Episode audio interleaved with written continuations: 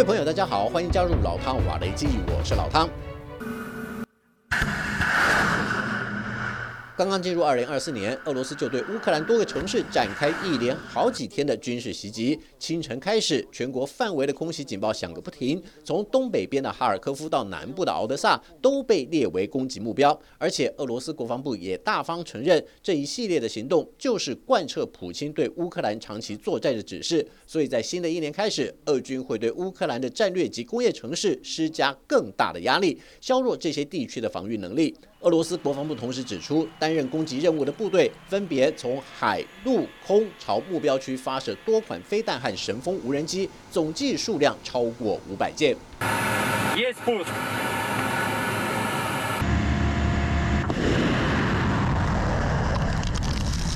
然而，根据乌克兰官方统计，俄罗斯在这一波连续攻击中发射的飞弹种类可算是包罗万象，从库存的老旧型号到最新式的高超音速飞弹都有，是俄乌战争以来规模最大的一次空袭行动。不少西方媒体甚至以“疯狂”来形容莫斯科的做法。多位军事专家更指出，俄罗斯在前期的攻击中采取多点开花的策略，到了最近几天转为密集轰炸重点城市，其中首都基辅及东面的哈尔科夫就是主要的目标。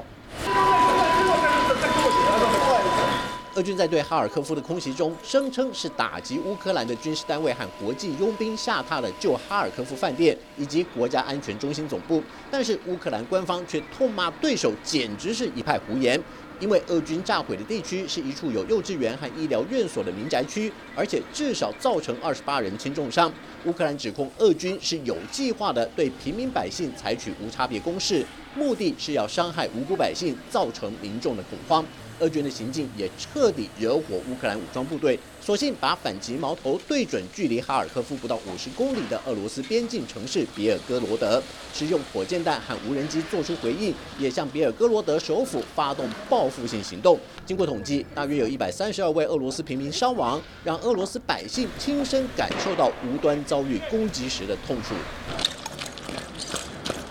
乌克兰的回击也让普京大为震怒，高分贝批评乌克兰不讲武德，只会找手无寸铁的老百姓出气。为了避免百姓继续受害，俄罗斯有关部门也采取紧急应变措施，迅速把大约三百位民众撤离到更远但比较安全的旧奥斯科尔、古布金以及科洛昌斯基安置，以防止乌克兰再次对别尔哥罗德实施攻击。从地理环境来看，乌克兰对别尔哥罗德下手，就近把战火延烧到俄罗斯境内，也是最直接的目标。但是令人好奇的是，俄罗斯攻击基辅，不难理解是有其战略考量和目的性。可是把哈尔科夫也当成头号攻击目标，似乎就有点说不通。毕竟这片区域仍是在乌克兰的有效控制下，而且距离哈尔科夫最近的俄军是驻防在一百二十五公里之外的伊久姆。按理来说，俄军并没有足够的能力可以一路势如破竹的直取哈尔科夫。毕竟在推进的道路上，沿线还有乌克兰武装部队的重兵防守。想要拿下哈尔科夫，恐怕难度很大。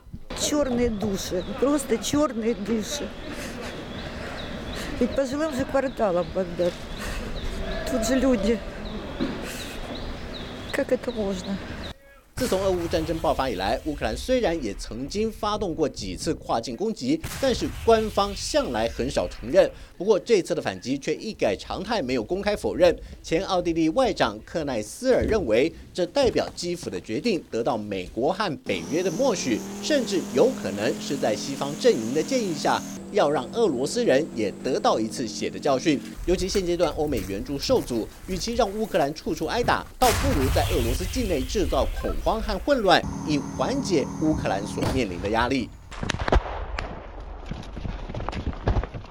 路透社报道，乌克兰的压力来自前线弹药匮乏和兵员短缺，尤其去年夏季反攻行动效果不如预期，许多先进的西方装备遭到俄军摧毁，几支编装精锐的北约旅也受到程度不一的损失。即便乌克兰始终绝口不提战损数量，但是西方情报研判的情况并不乐观。这也就是为什么乌克兰武装部队总司令扎卢兹尼会在二零二三年年底左右向泽伦斯基提出修改动员法的建议，就是考虑到未来行动上的需求以及可能面对的人员损失，所以不得不采取的应变方式。尤其在修正案中，更强化了对逃避兵役人士的惩罚规定。然而，这些增修条款却受到乌克兰民众及国会议员的质疑，议会人权专员更说，一部分增修内容不但侵害人权，甚至就在违宪的边缘，而且这样的提案将不会受到多数议员的同意。对于国会私下放话的做法，扎卢兹尼明显感到不满。据据说，在国家安全委员会的一次内部会议上，扎卢斯尼就不客气地对委员开枪，语气强硬地说：“我现在需要人，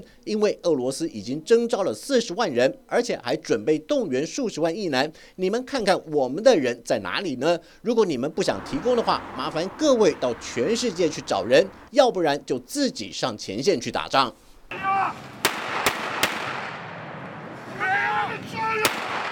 除此之外，俄军的变阵也让乌克兰的军事作为大受影响。法国国际风险顾问奥德朗就指出，最近这段时间以来，俄罗斯只针对特定城市发动空袭，是过去几个月来首度出现的战术变化。要打长期消耗战的意图非常明显，似乎是想测试乌克兰的弹匣深度。也就是说，俄罗斯在耗尽所有飞弹及无人机之前，首先要拖垮乌克兰的防御能量。澳洲退役少将莱恩也分析，这种消耗战的背后透露出一项讯息：如果俄罗斯不是得到盟友的支持，那就代表国内的武器弹药产能足以供应前线部队，并且让俄罗斯有恃无恐。毕竟，在欧美的援助停摆之后，乌克兰和西方阵营不但在寻找资源上焦头烂额，还要在弹尽援绝之前尽可能保有反击能力。在要人没人、要武器弹药没武器弹药的两难之下，乌克兰几乎就要陷入俄罗斯的战争节奏中。该如何摆脱这项困境？不但泽伦斯基头痛，扎卢兹尼同样急得像是热锅上的蚂蚁。好了，就到这里，我们下次见。